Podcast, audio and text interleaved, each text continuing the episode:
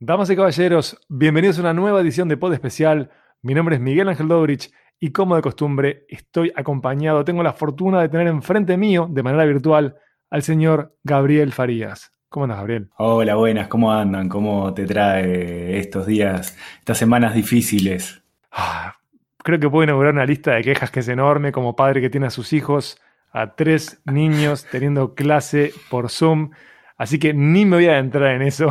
Voy a llevar todo el tonelaje de estrés que me está provocando que no puedan ir a clases para centrarme en algo que es estimulante, que me da felicidad desde una perspectiva totalmente lúdica y egoísta. Eh, felicidad infantil, que es la felicidad plena y dura. Y es todo lo que está pasando en relación a los NFTs. Estamos hablando de NFT, Non-Fungible Tokens.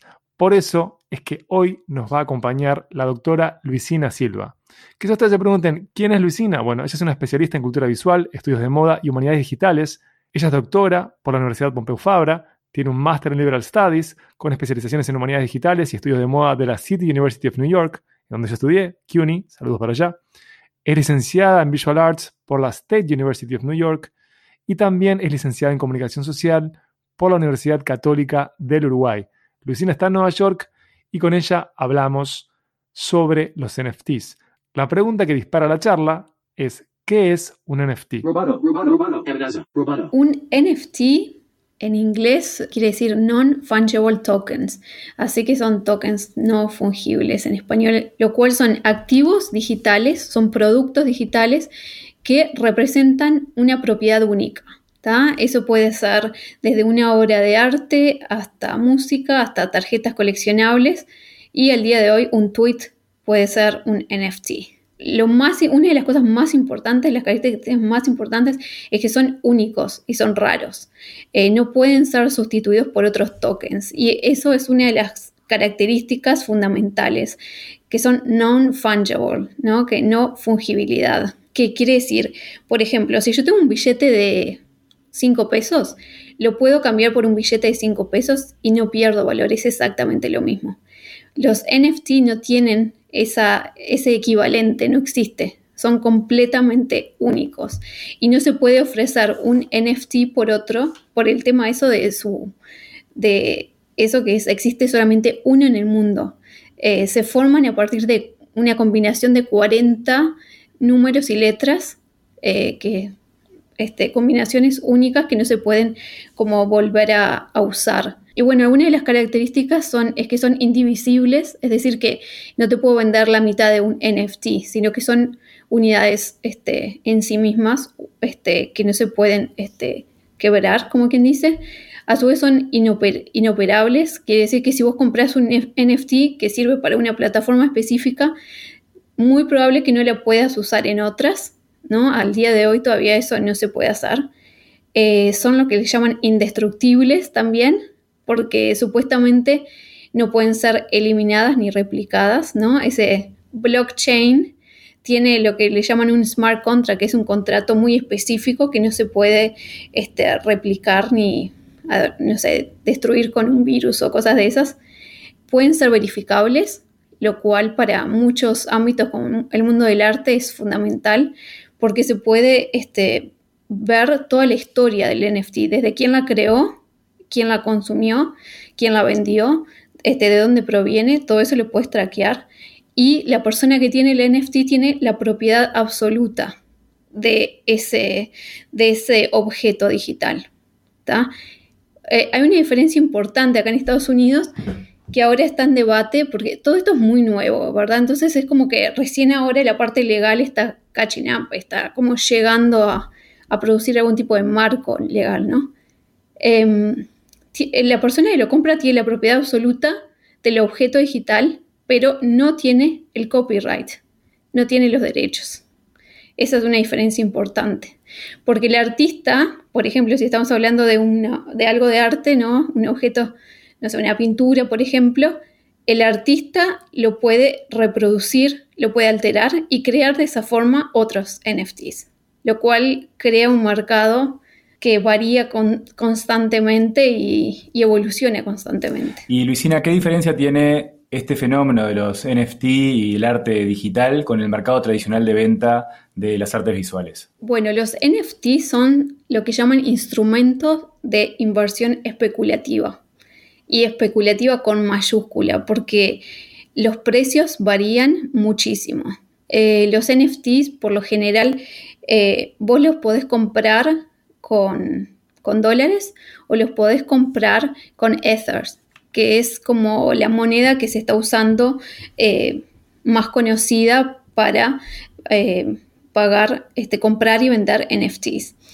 Em, para darte un ejemplo, un Ether, el 8 de marzo del 2020, hace un año, un poquito más de un año, uno salía a 241 dólares. Al día de el lunes, el 15 de marzo de este año, un año después, 1.550 dólares. Entonces, la diferencia, ¿no? Lo que varió una unidad, es como pensar en Uruguay una unidad reajustable, ¿no? Este, es impresionante, ¿no? Entonces, eh, aunque el mundo del arte está empezando con esto a probar cosas diferentes y están pasando cosas increíbles, igualmente es como que hay una barrera todavía, porque aunque el mercado del arte varía mucho y una obra eh, de un artista puede subir y bajar en cualquier momento por el contexto, por diferentes cosas, el mundo del arte no está tan acostumbrado a esas variaciones tan grandes, ¿no? Como que eh, se basa ciertamente el mercado del arte en, algo de estabilidad de la moneda en sí, porque un dólar siempre vale un dólar, por ejemplo. Pero esto, cuando varía tanto de 241 dólares a 1550 en solo un año, es como que es un shock también para el mercado del arte y por eso están siendo muy cautelosos. También otra cosa que está pasando es como esto es relativamente nuevo, eh, el tema de los seguros, ¿no? Es que cómo asegurás un NFT de arte, ¿no? Una obra de arte de NFT. ¿Quién tiene las responsabilidades? ¿Cómo se va a conservar? Todas estas preguntas que son claves para el mundo del arte es como que todavía están en la nube, nadie las ha podido, no les han podido responder, es como algo que se está investigando mucho. Em, pero sí tiene, por supuesto que tiene cosas muy pro, como el tema de la trazabilidad, ¿no? El poder saber realmente de dónde viene la obra de arte.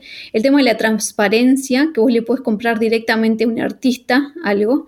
Eh, al, tener eso que, de poder ver de dónde proviene, se reduce muchísimo las posibilidades de fraude, ¿no? Es como que, y existe, existe un solo NFT, ¿no? De ese artista. Entonces sabes que lo que estás comprando es verdadero. Y los artistas individuales, que tal vez son más pequeños, no tienen que lidiar con casas grandes de subasta, ¿no? Pueden usar eh, plataformas como por ejemplo Nifty eh, Getaway para vender sus obras y Nifty Getaway les da el 10% eh, cada vez que un trabajo se revende o hay una transacción, a lo cual a los artistas también les sirve eso. Ah, desconocía plenamente a Nifty Gateway. Es una de las plataformas que más se está usando para estas transacciones de NFT. Y si no le has, no has visitado, te la hiper recomiendo porque está súper, súper interesante.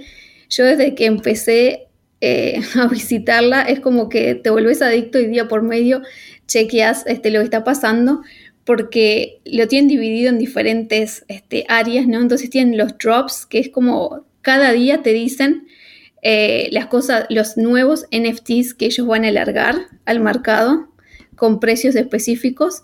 Después tienen una parte de Discover, que es toda la parte nueva, lo que está viniendo. Eh, Marketplace, que te muestra lo que hay para, para comprar hoy en día que ellos tienen disponible o lo que ya se ha comprado y estadísticas eh, también que te muestra cómo un NFT específico a lo largo del tiempo ha subido y bajado de precio y es mind blowing, realmente es increíble. Es que eso de que te muestre la variación y que tengas métricas gamifica la propia experiencia em, de acercarse al arte lo deja como muy cerca del jugar con las acciones. Exactamente. Sí, es como un, juego. Yo no he comprado nada, pero solamente el mirar este, cómo suben y bajan los precios y las gráficas y las, este, la iconografía que usan es muy, muy, muy interesante y recomendable para empezar a entender lo que está pasando. Más allá de las grandes transacciones de estos últimos meses, como con Everydays de este artista Beeple, ¿tiene sentido comenzar a coleccionar arte por este camino? Podemos pensar que sí, ¿no? Porque si no, ¿por qué van a invertir esa cantidad de dinero algunas personas? Pero todavía es, algo que está en pañales y es muy discutible, ¿no? Em, algo que yo leí hace poco y me pareció muy interesante es que la persona que compró esta obra de arte es uno de los fundadores de Metaverse, que es un fondo uh, criptográfico de Singapur. Em, ¿Y por qué le interesaba esta obra? Porque esta obra es un collage eh, que creó el artista sobre 13 años de imágenes de todos los días que él creaba. ¿no? Entonces, desde el 1 de mayo del 2007 hasta el 7 de enero del 2021, el artista eh, creó diferentes imágenes con eh, figuras 2D y 3D que él combinaba. Crear cada una de esas imágenes le llevaba aproximadamente dos horas. Entonces, esas 5.000 imágenes es lo que formaron el Everydays, ¿no? Entonces, la persona que compró esto, que gastó los 69 millones de dólares, eh, dijo que lo que a él más lo inspiró es la idea del tiempo, ¿no? Porque él en sí lo que él cree que compró fueron esos 13 años esos 13 años que no se pueden piratear, no se pueden inventar, sino que son esos 13 años del artista.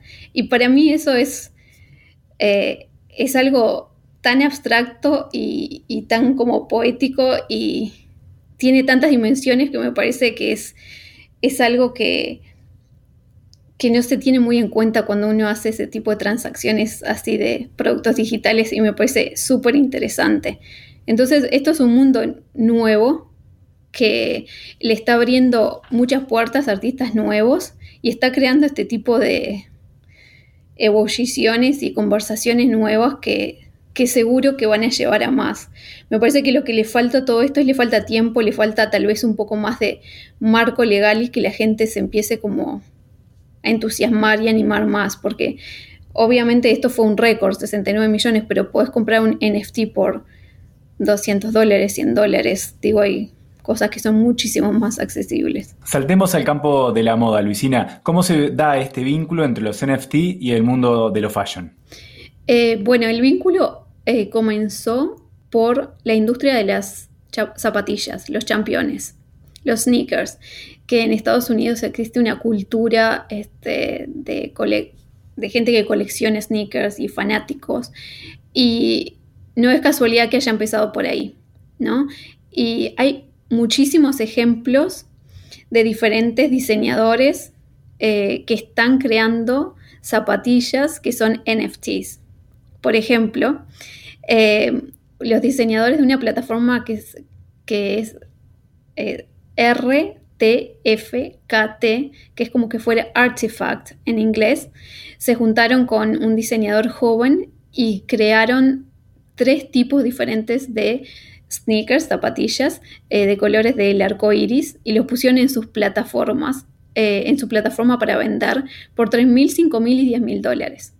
Que son NFTs, que son zapatillas digitales, que no te las puedes poner. Pero eh, planean fabricarlas en un futuro. Esto fue como medio un test y se vendieron en 7 minutos. Para que te hagas una idea, 621 pares se vendieron en 7 minutos. Por otro lado, eh, este mismo estudio hizo, um, crearon unos diseños de siete tipos de zapatillas con Atari, que realmente son increíbles, son visualmente eh, súper interesantes con, Atari lo que pudieron lograr. Y son siete tipos de zapatillas en ediciones de 50 pares cada una, que la gente también compraba en esa misma plataforma. Y al comprarla, el usuario se la podía probar usando Snapchat o Metaverse Me. Entonces es como que hay diferentes aplicaciones que te, con las cuales te las puedes probar. Eh, otro ejemplo, Gucci, recientemente hace 2-3 días, salió este, al mercado con zapatillas digitales que creó justo junto con Wana por 8.99 si las compras en Wana o por 11.99, pero ya dijeron que no van a crear las zapatillas reales, ¿no? no, no van a estar disponibles en el mundo físico por ahora. Y desde el 2019 que Nike, Nike está eh, con la idea de los Crypto Kicks. Crypto Kicks es una patente que Nike desarrolló donde los clientes van a recibir una versión virtual de un zapato que compren. Esto todavía se está desarrollando, pero ya hace dos años que están con este proyecto, lo cual es súper interesante porque vemos los diferentes actores como de a poquito están, están probando con diferentes, este, con diferentes prácticas, diferentes estrategias de cómo llegar al consumidor y qué puede funcionar y qué no puede funcionar. Y algo que no es casualidad es que relojes de lujo eh, están también probando cómo hacer NFTs para marcas muy, muy, muy selectivas, lo cual me lleva a pensar en la idea de, de este coleccionista que compró esos 13 años de, de arte de Biple. No puedo creer lo de los relojes. Realmente me deja sorprendido. Y sí me pareció altamente interesante esto que contabas de que han encontrado fórmulas para que haya cierta usabilidad y em, te dan herramientas para que puedas utilizar rápidamente el bien que vos adquiriste. Exactamente. Porque puedes hacerlo con filtros, hace que sí tenga valor porque está la cuestión social. Porque está bien que uno se viste para uno, pero también está el mostrar cómo está vestido, ¿no? El posicionarse con, cómo está vestido. Y si hay tanto fetiche este, o amor por el calzado deportivo, y lo quiero mostrar. No quiero tener yo en mi computadora o en, una billetera digital. Exacto. Em, existe, hay dos cosas. Existen eh, mundos virtuales eh, donde los usuarios pueden comprar NFTs para vestirse y, por ejemplo, usar un jean, unas zapatillas como usadas en la vida real para vestirte y participar de eventos en estos mundos virtuales y juntarte con tus amigos. Eso por un lado. Y por otro lado, eh, la gran discusión, la gran disyuntiva de todo esto es si el mundo de los videogames, de los videojuegos, les va a dar espacio a los NFTs. Porque para que eso pase tiene que haber eh, una colaboración, una cooperación muy importante entre los diseñadores de los videogames que le abran la puerta a estos productos digitales que hasta ahora no están, no está, no está pasando, pero puede pasar. Este, justamente como los NFT son productos únicos, eh, tenemos que pensar qué es lo que tiene que llegar a pasar en el mundo del videogame para que dejen entrar a estos productos únicos lo cual es una conversación súper interesante también. Intuyo que hay reflexiones finales latiendo en ti, Lucina. ¿Cuáles serían? Cuando uno consume tecnología no piensa todo el tiempo y esto de los NFTs ha creado una controversia importante, es el tema de las emisiones de carbono. Las NFTs consumen muchísima cantidad de energía y eso está siendo discutido a nivel global, ¿no? Mira, para que te hagas una idea, el mirar una hora de Netflix consume 36 gramos de carbono. Y el promedio de una huella, eh, el promedio de una transacción de arte de un NFT son 211 mil kilogramos de carbono, lo cual equivale a el consumo eléctrico de una persona por un mes. Es mind blowing, es un disparate. Entonces ahora los ingenieros, la gente que está detrás de los NFTs están tratando de crear eh, algo para reducir esas emisiones de carbono, porque cada transacción tiene un impacto ambiental súper grande, aunque no lo veamos. Muchísimas gracias por habernos acompañado, Lucina. La seguimos. Como de costumbre, los invito a seguir al señor Gabriel Farías en Twitter, es arroba Farías tuitea. Gabriel escribió una columna interesantísima en Medium sobre los NFTs. No sé ni, ni por dónde empezar, Gabriel. Yo te diría, Miguel, que em, más que centrarnos en eh, las noticias de, las últimas semanas, que las podemos ir repasando eh, igual, te diría que vayamos a lo general y, hagamos un zoom out de este tema, que, que, es lo que me parece que más la gente va, va a entender porque esto no es otra cosa, si se quiere, que una propuesta del mundo de la tecnología para resolver un problema que tienen hoy, por ejemplo, los artistas digitales, ¿no? Por focalizarnos en un grupo, pero que pueda haber otros grupos también con problemas. Es una respuesta tecnológica, digamos, ¿no?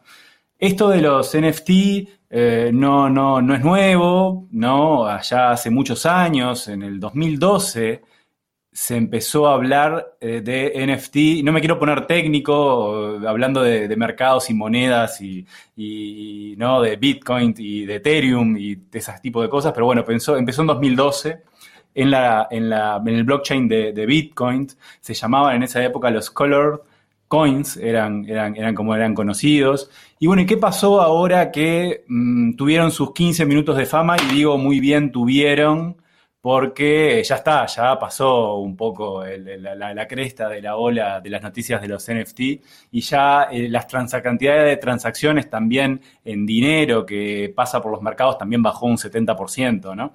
¿Qué es lo que pasó? Bueno, un artista digital, Bipli, como bien escuchamos, remató eh, en Christie, en una de las casas de subasta más conocidas y famosas y con más, este, eh, ¿cómo se dice esto? Eh, fortaleza, con más reconocimiento. remató una obra digital y por primera, por primera vez remató una obra digital autenticada en NFT. Y lo hizo también por un valor eh, enorme, 69 millones de dólares, lo que es, lo que es algo que nunca, nunca había antecedentes, ¿no? Y también está el tweet de Jack Dorsey, el CEO de Twitter, ¿no es cierto? También el tweet, eh, hay distintos mercados que, están interesados en certificar sus creaciones en, en, NFT. Pero yo lo que respondería es cuál es la, la necesidad que tienen hoy los artistas digitales, eh, o qué problema tienen hoy. Y bueno, y el problema justamente es esto de que eh, no pueden certificar cuál es el original. Digamos que eh, en el mundo digital ya de por sí el medio permite la reproductibilidad de las obras hasta el infinito y es muy sencillo, no es tan sencillo como apretar, copiar y pegar, ¿no? No, no, no tiene más más ciencia que esa y todos lo, conocemos. Entonces, ¿cómo asignarle valor a una pieza de, arte digital? Con esto estamos hablando también de arte digital, de, GIF, de no sé, un montón de, cosas, ¿no? Entonces, bueno, esto viene a dar una solución a eso de poner eh, escasez en ese mercado, ¿no? y, en ese sentido yo creo que, que es interesante. Pero también nos podemos preguntar Mm. Pará, pará, pará. Tengo que interrumpirte. Hay algo que tiraste que no es nada menor. Sí. Vuelvo a esa frase que la pongo negrita. El NFT viene a ponerle escasez a un mercado, entre paréntesis, de abundancia. Exacto, exacto, exacto, porque eh, lo que se puede copiar y está en todos lados no, no, tiene valor, digamos. Si está en todos lados, eso corre para las noticias, ¿no? Y toda la crisis que tiene la prensa, ¿no? Actualmente. Eh, lo si las noticias están en todos lados, ¿para qué yo voy a pagar una suscripción a un medio? ¿No? Eh, y con esto pasa lo mismo, si las imágenes están en todos lados, ¿por qué yo voy a querer comprar una? Pero el problema parte en que yo sí capaz que me interesa tener la que está firmada por el artista. ¿No? Eso, y bueno, mientras haya gente que tenga esa necesidad de, tener la primera o la, o, la, o la que de todas las que circulan, la que está firmada, adelante. O sea, no, no, no, no. Me parece que es interesante. Y eso antes los artistas eh, digitales eh, lo han resuelto de otras maneras. No con esta propuesta de, blockchain. Por ejemplo, hay un artista español que se llama Rafael Lozano Hemmer, que lo que ha hecho, él, él vende, eh, es un artista digital él vende sus obras, eh, incluso te las da en un pendrive con, todas las características que tiene para vos poderla reproducir cuantas veces quieras. Él no está preocupado porque vos reproduzcas su obra. Él, al contrario, él dice, si ojalá la gente quisiera imprimir 10 veces mis, obras, o sea, sería un halago más que, más que un problema, ¿no? Pero él lo que te da eh, cuando vos compras la obra, te da un pendrive con toda la información para que vos la puedas reproducir y te da un lingote de, aluminio, donde está ahí una fotito, está impresa la obra en el aluminio, tiene los datos de, la obra, datos del comprador. Entonces, lo que dice es, bueno, eh, sin esta obra, sin este lingote no vale nada. Lo que vos vas a guardar en tu caja fuerte va a ser el lingote, no la obra.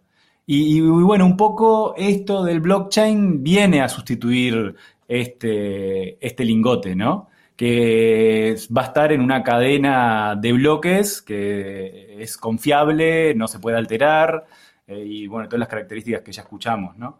Me parece que, que, da ahí una solución de, no tener ya para este artista ya no tiene que imprimir sus, sus lingotes, ¿no? sino que ya la puede hacer en, en la cadena de bloques. Y también soluciona, porque esa, era una forma que encontró este artista en particular, pero también hay mercados actuales de arte digital que lo que hacen es la propia institución es la certificadora de las obras, de la titularidad de las obras. Entonces, eh, por eso Luisina eh, decía que eh, hace falta menos intermediarios en la certificación de las obras, porque está mismo en la cadena de bloques. Pero bueno, también, eh, como sabemos, eh, las, soluciones tecnológicas no son tampoco perfectas y también surgen un montón de intermediarios, ¿no? Eh, y no es nada fácil si se quiere iniciarse en este mundo sin, sin, sin, haber recabado bastante información, desde que tenés que crearte, tenés que tener previamente a poner tus obras en uno de estos mercados, además, y, tener una cuenta en esos mercados, tenés que tener una billetera digital de criptomonedas. Entonces, ya ahí ya tenés que estudiar mucho sobre qué billetera es la que más te conviene, eh, qué mercado es el que más te conviene. Y hay cientos de mercados. No es que también hay uno o dos que son los más famosos. Hay, hay un montón de mercados en, el mundo. Entonces, también tienen su eh, desventaja para los recién iniciados.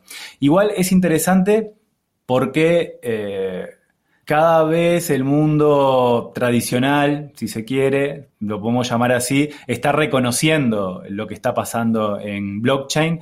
La semana pasada, Visa anunció que va a permitir en Estados Unidos eh, transferencias y pagos con eh, criptomonedas y eso es una señal de que se van a facilitar mucho las cosas o se van a abrir un poco las cosas, ¿no? Y, está interesante de por qué lo hace Visa, porque ellos hace tres años, eh, Visa tenía una evaluación de 300...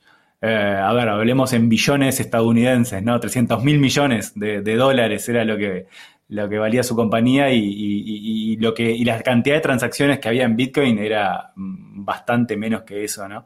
Hoy todo lo que se mueve en criptomonedas, no solo Bitcoin, sino en criptomonedas, es, no sé, es 10 veces más de todo lo que vale Visa, ¿no? Y todas las transacciones que pasan por ese, por ese sello. Este, y Visa siempre dijo que bueno, si hay que estar con las criptomonedas, vamos a estar, ¿no? Para donde diga el mundo que vamos, tampoco es que se negó y le hizo alguna guerra, bueno, de hecho hoy permite eh, comercializar con las criptomonedas. Pero sigo pasando limpio, sigo pasando limpio porque son muchas cosas.